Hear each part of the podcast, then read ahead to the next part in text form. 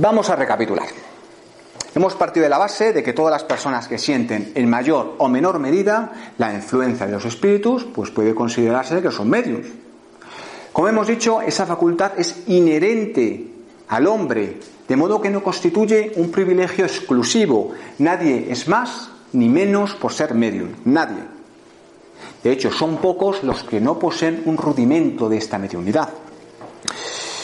Sin embargo, en la práctica, la calificación de medium se aplica a aquellos en quienes la facultad mediúmnica está netamente caracterizada y se pone en manifiesto mediante efectos patentes, cuya intensidad pues es indudable. Hay que señalar además que la facultad no se revela de la misma forma en todas las personas. Por lo general, cada persona tiene una aptitud especial para tal o para cual fenómeno, de modo que podríamos decir que existen tantas variedades de medium como tipos de manifestaciones. Sería muy extenso el nombrar cada una de las tipologías de mediunidad, de forma que he intentado sintetizarlo de la forma más simple posible, para que tengamos más que nada una idea clara de los diferentes tipos que nos podemos encontrar. De igual forma existen numerosas clasificaciones, pero bueno, yo creo que esta, esta clasificación nos va a clarificar bastante en lo que respecta a la tipología de mediunidad. Tenemos dos grandes tipos de mediums. Por una parte, los mediums de efectos físicos y por otra, los mediums de efectos intelectuales. Vamos con los primeros. Mediums de efectos físicos. Son mediums dotados de facultades capaces de producir efectos físicos ostentibles, ostensivos, como los movimientos de cuerpos inertes, los ruidos. Sus trabajos tienen una finalidad muy concreta y es llamar la atención a aquellos incrédulos que dudan en cuanto a la, existencia de los espíritus y el mundo espiritual. Podemos encontrar en este apartado multitud de tipos de mediunidades. Por ejemplo, la mediunidad luminosa, que se manifiesta a través de centellas, iluminaciones o luces. La mediunidad sonora, desde raps, estruendos, melodías. Mediunidad de levitación. Esto yo creo que todos más o menos sabe de qué va, ¿no? Levantar objetos en el aire, incluso nosotros mismos, fijaos. Mediunidad de transporte, mover un objeto de un lugar a otro, etcétera, etcétera, etcétera. Yo os digo que hay muchas. Vamos ahora con el segundo tema, con la segunda gran familia, las que, hemos dicho que son mediums de efectos intelectuales. Son mediums dotados de facultades que producen comunicaciones inteligentes con los cuales es posible aprender conceptos morales y filosóficos. Estas manifestaciones, sobre todo, nos ayudan a comprender el mundo invisible y la forma de vida de sus habitantes. Dentro de esta variedad, acordaos, estamos hablando de los mediums de efectos intelectuales. Existen una variedad, existen una serie de mediums. Vamos a verlos. Ya veréis que ya solo con el nombre vais a saber de qué mediums estamos hablando. Mediums auditivos. Auditivos son aquellos capaces de oír la voz de los espíritus de forma clara. Estos fenómenos suelen ocurrir normalmente en las reuniones mediúnicas. De esta forma pueden, pueden así conversar con los espíritus desencarnados, oyendo lo transmitido en el plano terrenal. Segundo tipo, mediums parlantes, que son aquellos mediums que reciben comunicaciones, pues como la palabra dice, nunca mejor dicho, a través de la palabra. Pueden tener conciencia o no de lo que transmiten, Fijaos, llegando a transmitir incluso ideas totalmente contrarias a sus conocimientos.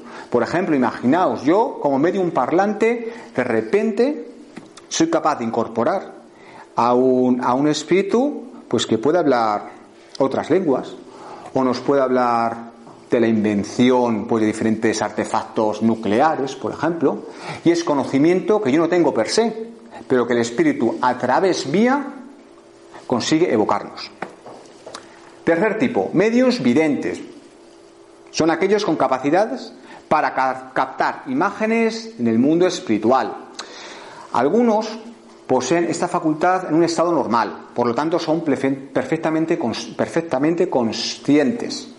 Otros la tienen en estado sonambúlico, es decir, en estados alterados de conciencia.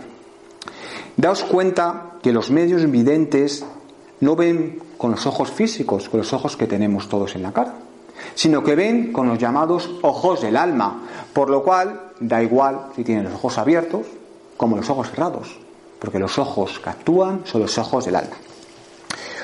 Otro tipo de mediums son los mediums curativos, que son aquellos que poseen el don de curar con un simple toque, con la mirada, incluso con un gesto, sin auxilio, sin el auxilio, obviamente, de ninguna medicación.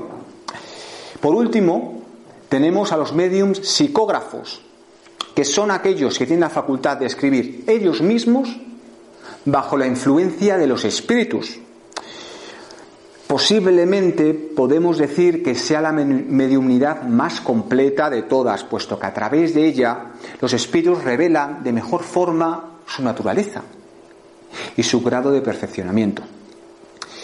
De igual forma es la mediunidad más susceptible a desarrollarse. Comentar que la mediunidad a través de la psicografía puede dividirse en tres clases, muy sencillas. Mecánicas, a través de la cual los medios no tienen conciencia de lo que escriben, siendo nula la influencia de su propio pensamiento sobre el medio. Por ello, es la, es la mejor forma mediante la cual los espíritus encarnados tienen de comunicarse, se expresan con una mayor libertad. Por otra parte, tenemos los, eh, la, mediunidad, la mediunidad semimecánica, en este caso ya eh, la comunicación sí sufre una pequeña influencia por parte de los mediums. Es la más habitual. Y por último, psicografía intuitiva. Son aquellos a través de los cuales los mediums reciben las ideas y ellos la, interpretan de acuerdo a sus conocimientos personales. ¿Vale? Yo sé que a lo mejor es un poco lioso, pero resumiendo, hay dos grandes tipos de mediunidad. Una es de efectos físicos. Efectos físicos quiere decir, pues efectos latentes, de movimiento, que podemos observar a través de nuestros sentidos físicos. Y luego tenemos la mediunidad de efectos intelectuales, que nos procuran comunicaciones inteligentes. Y ya está. Como habéis podido comprender, Existen un sinfín de tipos de mediunidades en función de cómo se realiza la comunicación con el mundo espiritual. Uno no decide qué tipo de mediunidad desea desarrollar. Es decir, yo no digo, ay, pues mira, yo quiero desarrollar hoy la, la mediunidad lumínica, pues la desarrollo. O la mediunidad curativa. No, no funciona así. Aunque bien es cierto que la mayor parte de las personas tienen cierta predisposición al desarrollo de cualquiera de ellas. Solo a través del arduo trabajo serán capaces de dominarla y aprender de ella. Pero ya lo hemos dicho, esto no son semanas ni son meses, sino que es un desarrollo que abarcará toda nuestra existencia.